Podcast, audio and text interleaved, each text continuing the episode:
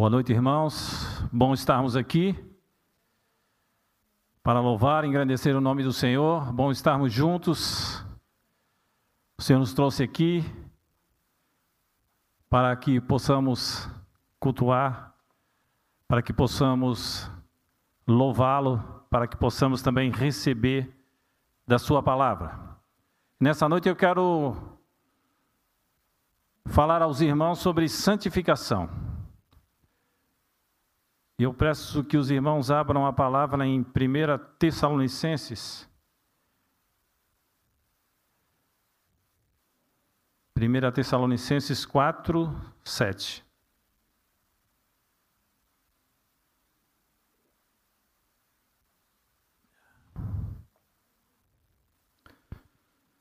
E diz: Porque Deus não nos chamou para a impureza, e sim para a santificação. E Hebreus 12, 14.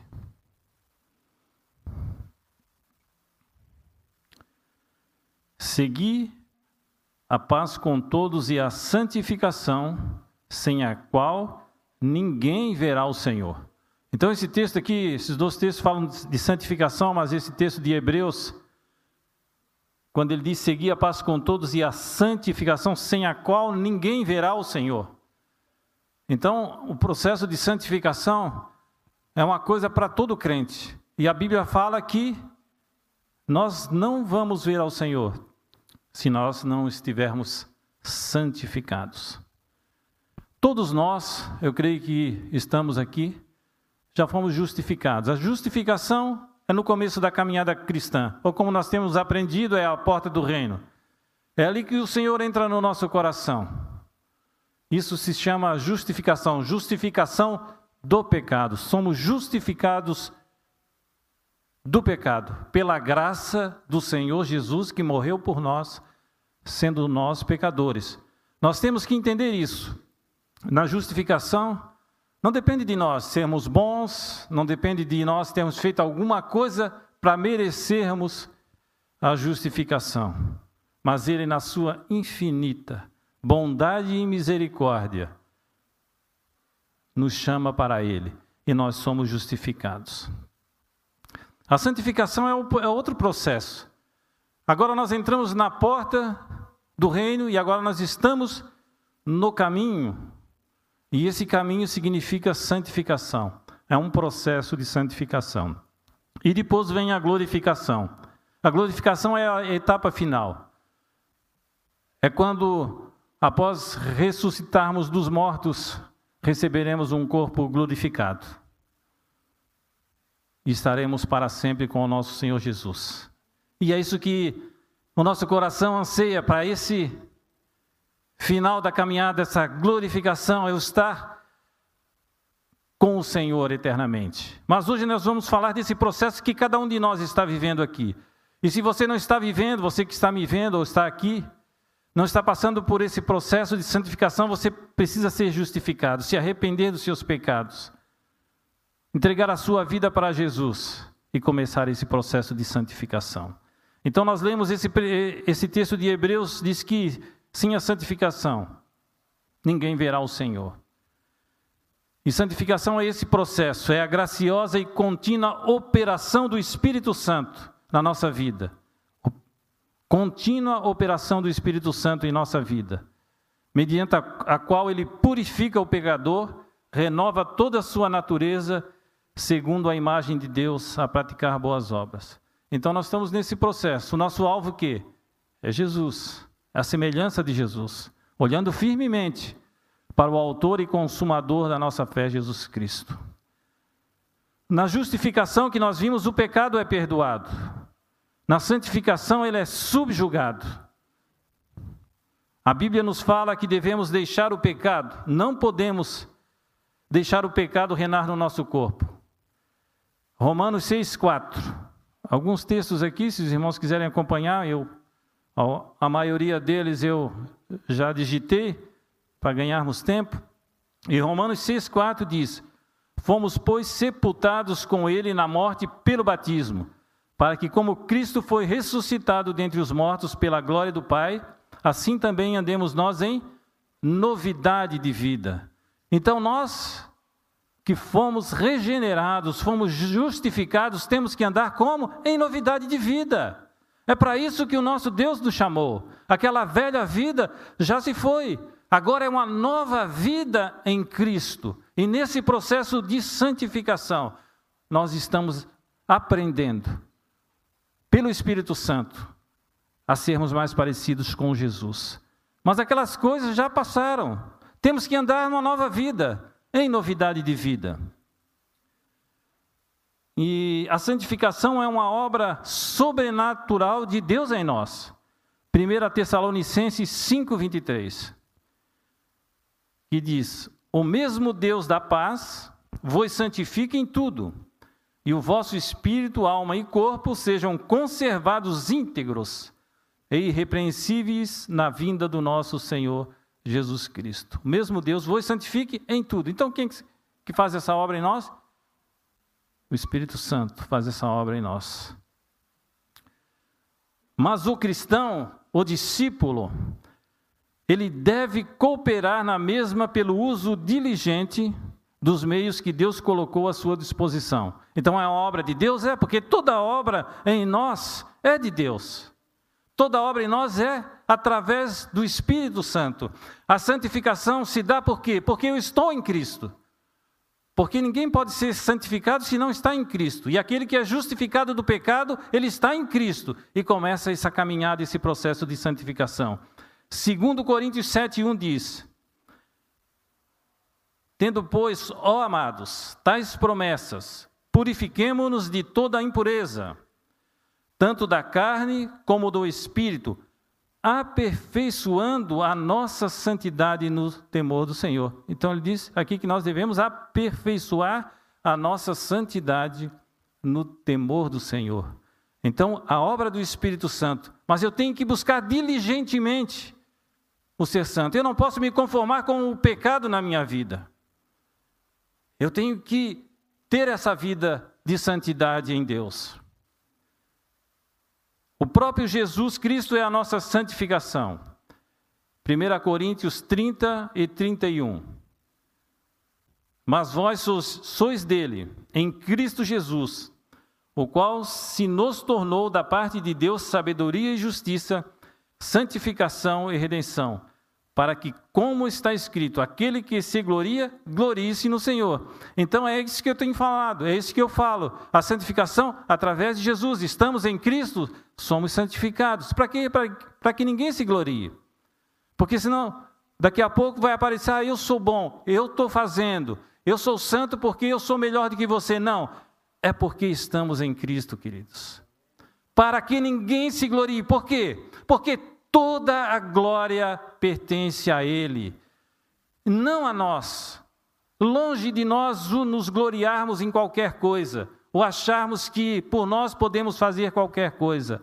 Não podemos. Temos que ser diligentes na santificação? Sim, temos, mas não nos gloriamos nisso, porque toda a glória é do Senhor. É porque estamos nele que vamos ser santificado, santificados. É pela união com Ele que essa santificação é realizada em nós. A santidade tem a ver com o coração, com o temperamento, com a nossa humanidade e com os relacionamentos. E o objetivo da santificação é, primeiramente, o nosso aperfeiçoamento. Por quê? Porque Deus não quer deixar nenhum de nós como encontrou.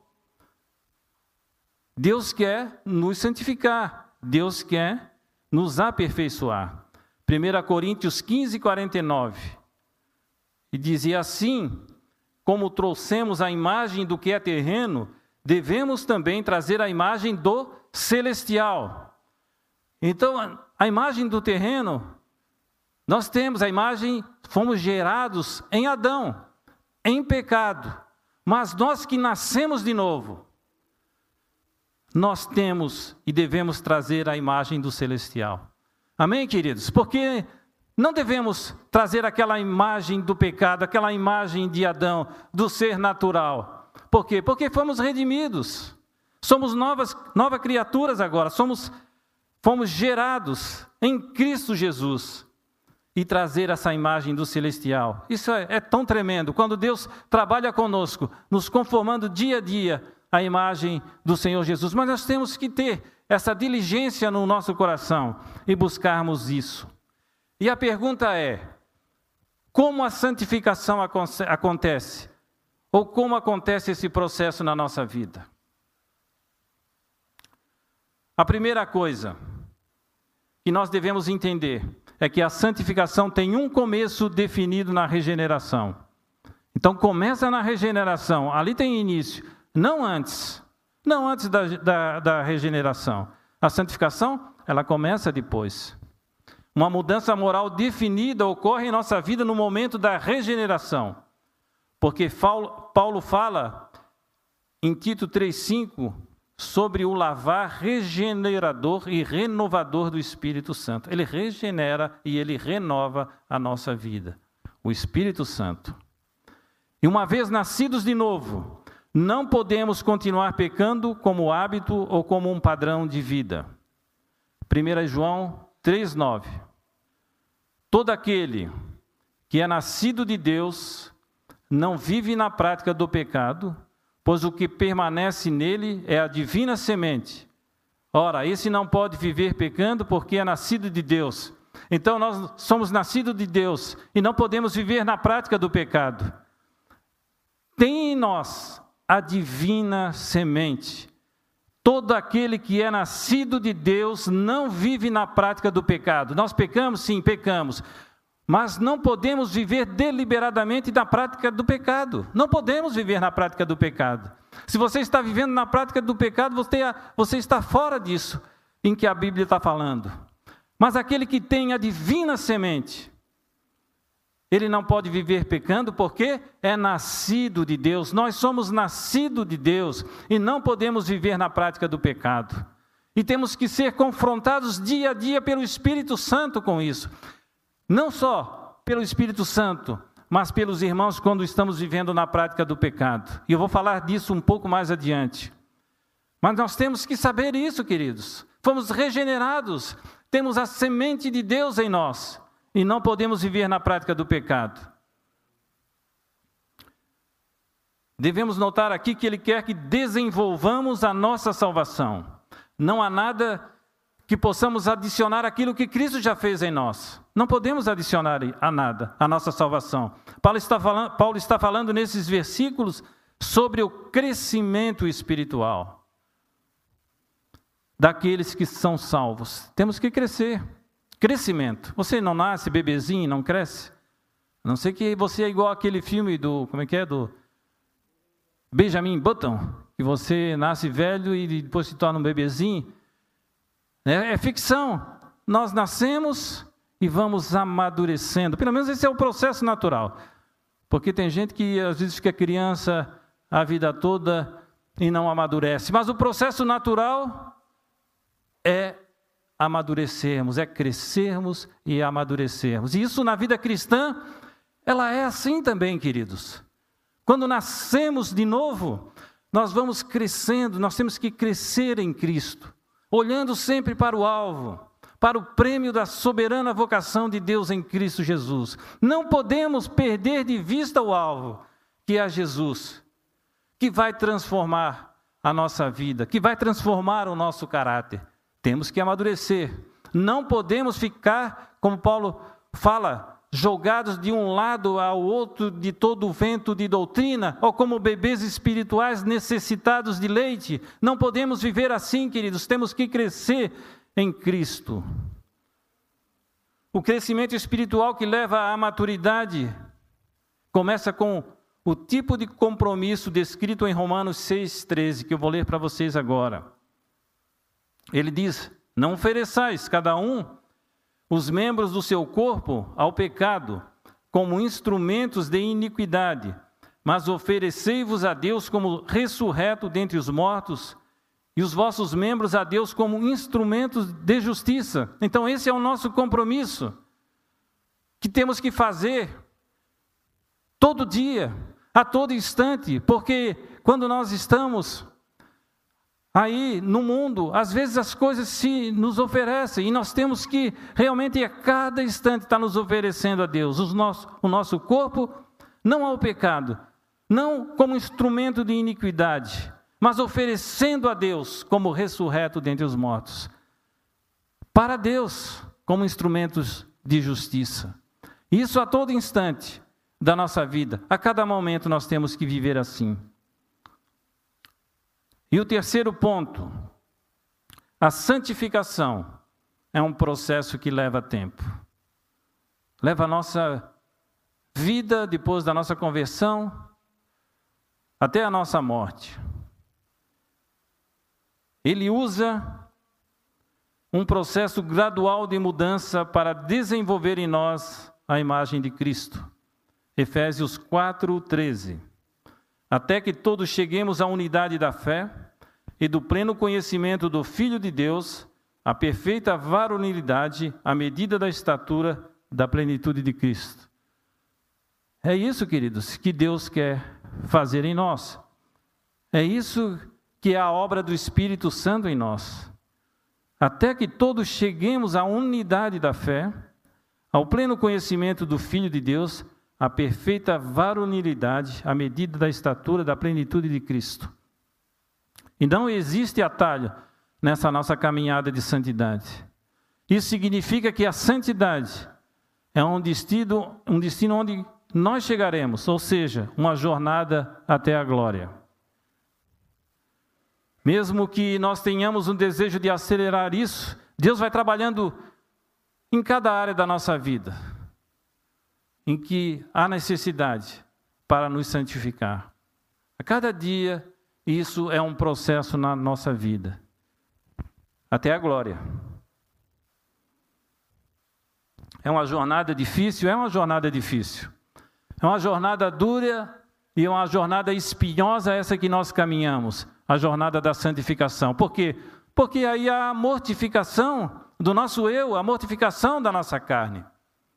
Eu lembro que quando eu era pequeno, e isso já faz algum tempo, mas eu lembro quando eu, a gente acabava a escola dominical, naquela época nós íamos, às vezes, com meu pai, com a minha mãe, família toda, visitar a, alguém, tinha o costume, depois da escola dominical, a gente ia almoçar na casa de alguém, de algum parente, de algum irmão. E eu lembro que em muitas dessas casas tinha um quadro, uma pintura, que tinha o caminho largo e o caminho estreito. O caminho estreito né, tinha uma portinha já pequena e bem escondidinha ali, como diz a palavra, que poucos dão nela. E era um caminho difícil, um caminho pedregoso, um caminho arenoso. Mas no final, nesse quadro, né, tinha o final dele, o céu se abrindo e a glória do Senhor. E tinha no outro lado um caminho largo, uma porta larga, um caminho bonito.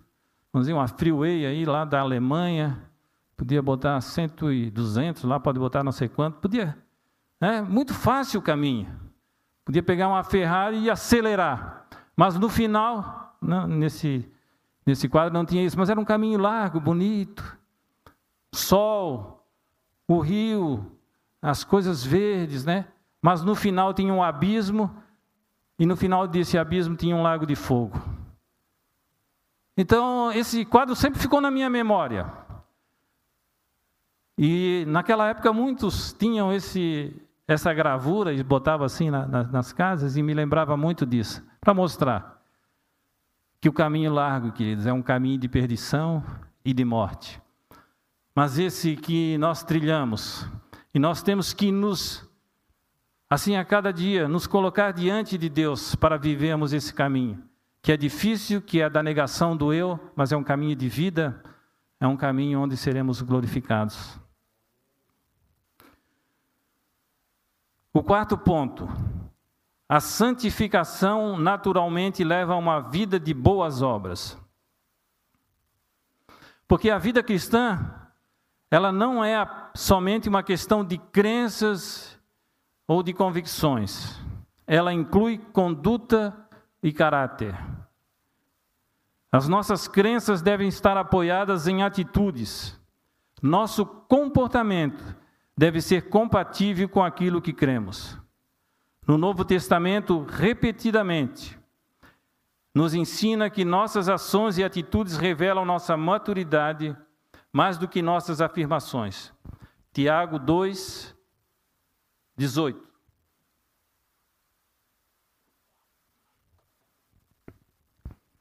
Mas alguém dirá: Tu tens fé e eu tenho obras. Mostra-me essa tua fé sem as obras, e eu com as obras te mostrarei a minha fé. Vou ler de novo. Mas alguém dirá: Tu tens fé e eu tenho obras. Mostra-me essa tua fé sem as obras, e eu com as obras te mostrarei a minha fé. Então, o que ele está querendo dizer com esse versículo? Se a tua fé, a sua fé não mudou o seu estilo de vida, ela não vale muito. Paulo acreditava na conexão entre a crença e a atitude. Em cada uma de suas cartas, ele enfatizou a importância de se praticar aquilo que se crê. Efésios 5:8. Pois outrora eres treva, porém agora sois luz no Senhor. Andai como filhos da luz. E Mateus 7:16. Pelos seus frutos os conhecereis. Colhem-se, porventura, uvas dos espinhos ou fígado dos abrolhos? Efésios 5,8 fala que eres trevas, porém agora sois luz. Você é a luz, querido. Você tem que viver como filho da luz. Porque nós somos luz. E no, em Mateus, quando ele fala, Mateus 7,16, que pelo fruto vos conhecereis, então aqui ele está falando realmente disso, das obras. Porque se somos filhos de Deus, nós vamos fazer boas obras. O nosso testemunho tem que ser um testemunho forte para aquele que está no mundo. Então, diz aqui: não, não vai dar uva dos espinheiros, Cada pé de fruta dá o seu devido fruto, né? não pode dar goiaba num pé de abacateiro, nem abacate num pé de goiaba. Então nós temos que dar aqueles frutos que o Espírito Santo colocou em nós. E aqui, queridos, ele fala muito disso, e nós temos que nos atentar para isso né, quando ele fala que devemos andar como filhos da luz, não devemos andar em pecado. E quando nós falamos de santificação, e aí você pode estar aí na sua cadeira ou, ou aí no seu sofá em casa, na sua comodidade, e você pode dizer: Ah, mas eu não tenho aquele pecado grosseiro, estou bem, estou bem na foto, eu sou melhor do que Fulano, eu sou melhor do que Ciclano. Eu posso ter aquele pecadinho, eu, né, mas eu não tenho aquele pecado grosseiro, aquela coisa assim que, né? Mas não existe isso. Pecado é pecado e Deus quer tratar em nós. Comodismo é pecado, preguiça é pecado, a gula é pecado, tantos, tantas coisas que a gente acha que, né, que não é. E a gente fica indolente, fica no nosso comodismo, isso é pecado, queridos. E nessa pandemia, muitos que ficaram dentro da sua casa vivem o comodismo. Eu quero falar um pouco mais adiante sobre isso. Sobre, às vezes, a preguiça que isso traz. Ah, não vou me mover de hoje, daqui da minha casa, lá para o salão de reunião, ou para estar em comunhão com algum irmão. Mas isso é mais para adiante. Por quê? Eu posso pegar o vírus. Então, tudo essas coisas, nós temos que ter muito cuidado com isso. Isso leva o comodismo, leva a preguiça, a indolência. E às vezes a gente acaba pecando muito com essas coisas. Mas mais à frente eu vou falar sobre isso. O quinto ponto é a santificação é um processo da nossa vida que depende muito daquilo que estamos nos alimentando. Isso é verdade. Nós temos que nos alimentar, mas da palavra de Deus. Não há nenhuma possibilidade de sermos santos sem sermos cheios da palavra de Deus. Jesus declarou em João 17 e 17: Santifica-os na verdade, a tua palavra é a verdade. E em Tiago 1,18 diz que nós fomos gerados pela palavra. pois segundo o seu querer, ele nos gerou pela sua palavra da verdade, para que fôssemos como primícias das suas criaturas. Fomos gerados pela palavra. Então nós temos que nos alimentar da palavra de Deus a cada dia. Nós não podemos simplesmente chegar da reunião da igreja e botar a nossa Bíblia lá na estante ou na gaveta e não lermos a palavra de Deus. Nós temos que ler, nós temos que estudar a palavra de Deus, nós temos que nos alimentar da palavra de Deus. Porque tem muito alimento que nos é ofertado hoje. Muito. Através da internet, através das redes sociais, através da televisão, através de livros, revistas e jornais. Está caindo um pouco de desuso, mas ainda muitos leem, ou leem no celular. Hoje nós temos uma infinidade, hoje nós temos acesso na palma da mão de toda a mídia que se possa querer. E do que, que nós temos nos alimentado? O que é que tem alimentado a nossa vida? Qual é o grosso, qual é o pirão, aquele pirão, aquele que né, tá sustentação o manezinho conhece bem o pirão, né? Aquele a substância. O que é que, o que é que isso, o que é que tem trazido essa substância para a nossa vida espiritual? Do que que você tem se alimentado mais? É da palavra de Deus? Ou são de outras coisas que não interessam e que vão te fazer pecar e que vão te fazer cair?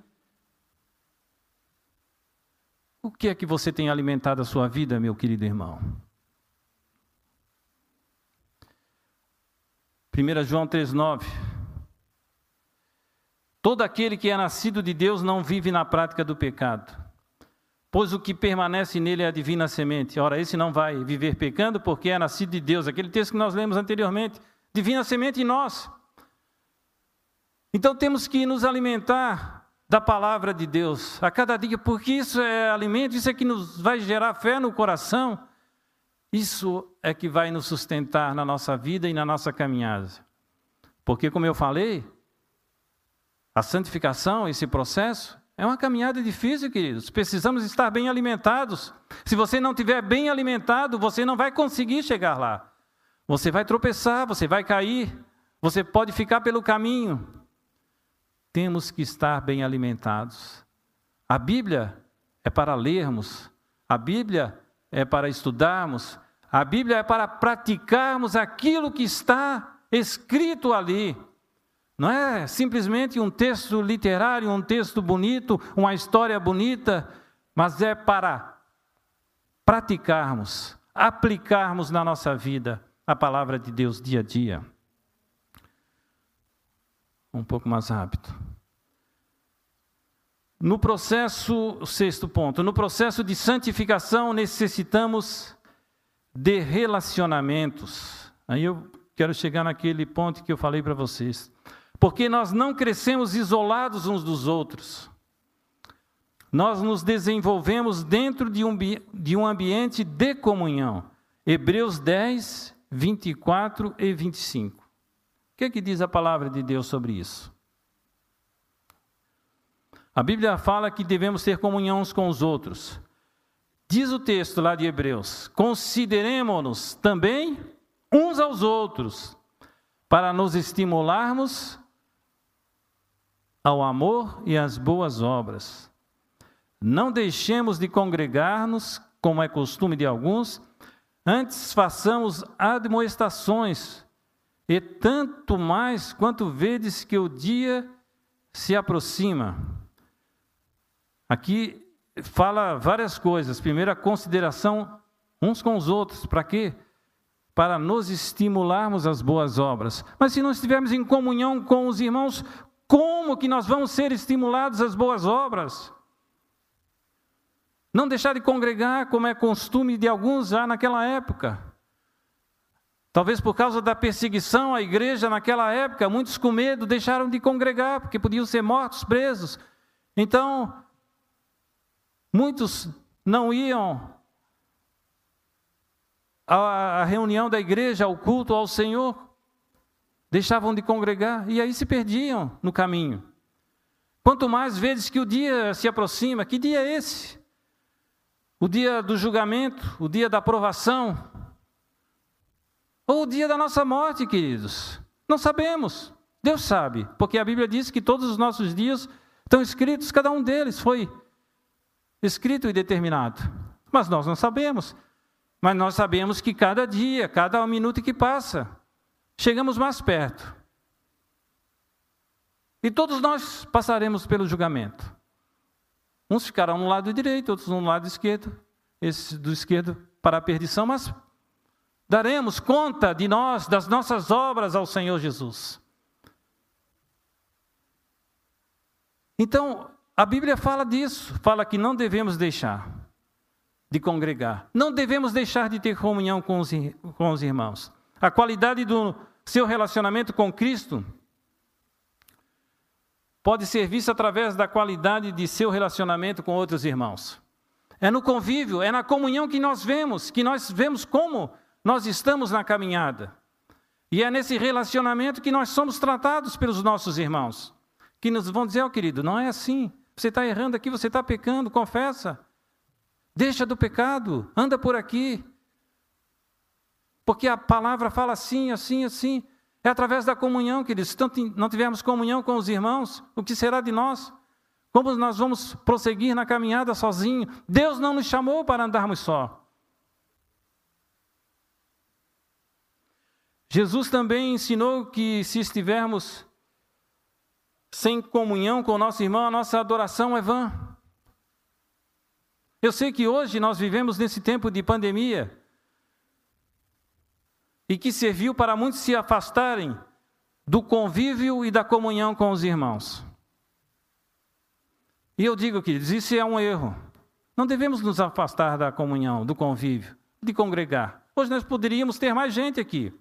Bem mais. Eu creio que mais do que o dobro. Mas onde é estão os irmãos? Eu sei que na época da presbiteriana, e ainda agora a gente às vezes chama o crente, o crente domingueiro, só ia na reunião no domingo e depois o resto da semana vivia de acordo com a sua própria cabeça. Mas hoje nem isso nós temos, nós temos o crente mensaleiro, ele só vem uma vez por mês, e olhe lá, Aí ele vem uma vez por mês e acha que já está bom, porque é tempo de pandemia. E aí ele não vem, mas os outros, e ele não vai no grupo, ele não tem comunhão com os irmãos. Nós temos que parar com isso, queridos. Não é pela pandemia, não é nada disso. Eu sei que muitos irmãos têm que se cuidar, eu entendo isso. Mas a maioria de nós pode ter comunhão com todo cuidado. Se você tá, tem algum problema, pode usar máscara, você pode se encontrar no, numa praça, num parque, num local bem ventilado. Você pode se encontrar com os irmãos aqui na sede, nós temos reunião aqui semanalmente. E todo mundo aqui usando máscara, tem o distanciamento e tudo. E às vezes eu não entendo, e a Bíblia é tão clara quando fala. Por, quê? Por que, que eu estou falando isso? Porque a Bíblia está falando, queridos, não deixando de congregar, como é costume de alguns. Então nós temos que ver isso. E eu vejo que isso é um erro. Não podemos nos afastar dos irmãos. Então eu quero exortar os irmãos que voltem ao convívio.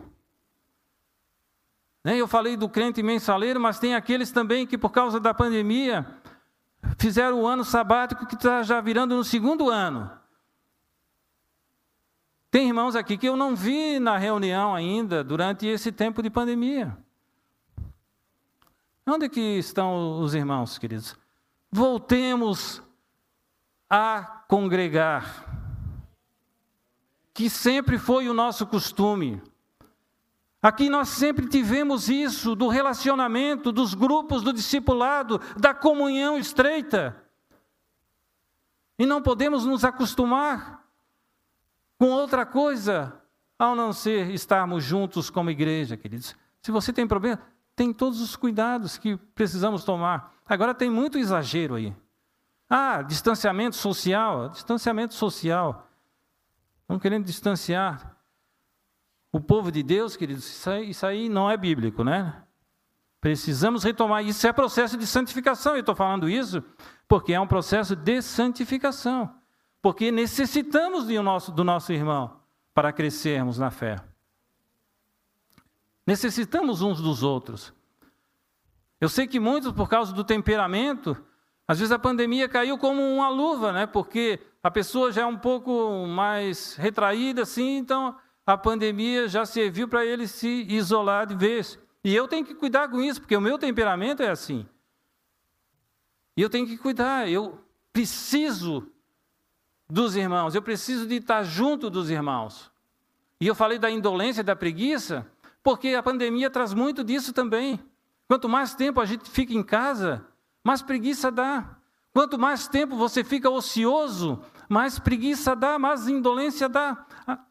E você não vai ali estar, tá, ah, não, mas eu fico em casa e eu vou ler a palavra, está lendo a palavra o dia todo. Que bom, que bom, que bom. Os irmãos me desculpem, mas me perdoem, mas eu estou falando aquilo que a palavra está falando aqui, em Hebreus. Nós temos que voltar, queridos. Sempre foi uma marca dessa congregação, os relacionamentos. E por último, e já estou passando do tempo, o processo de santificação produz em nós uma variedade de experiências espirituais para produzir maturidade. A maturidade espiritual inclui em ter um coração que adora e que louva a Deus, constrói e desfruta relacionamentos em amor, usa seus dons e talentos a serviço dos outros e compartilha sua fé com as pessoas perdidas. Devemos ter uma vida de adoração, de comunhão, estudo da palavra, oração, evangelismo e serviço. Essa é a vida, essa é a caminhada, esse é o nosso processo de santificação. Não é uma coisa para estar no livro.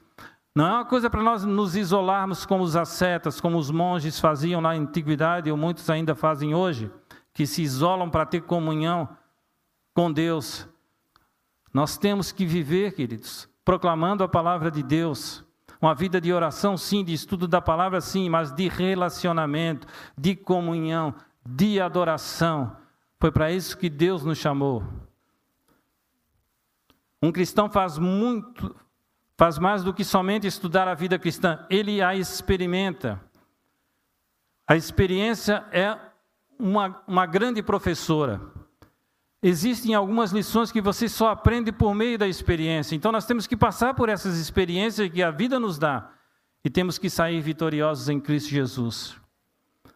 No livro de Tiago, no capítulo 1, versículo 22, ele nos exorta a sermos cumpridores da palavra e não somente ouvintes, enganando a nós mesmos.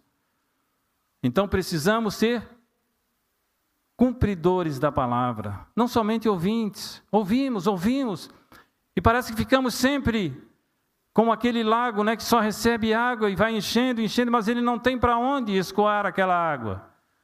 Mas nós temos, nós temos recebido, então nós precisamos também escoar aquilo que Deus tem dado através das nossas vidas aos outros, em boas obras, falando do Senhor Jesus, experiências na nossa vida.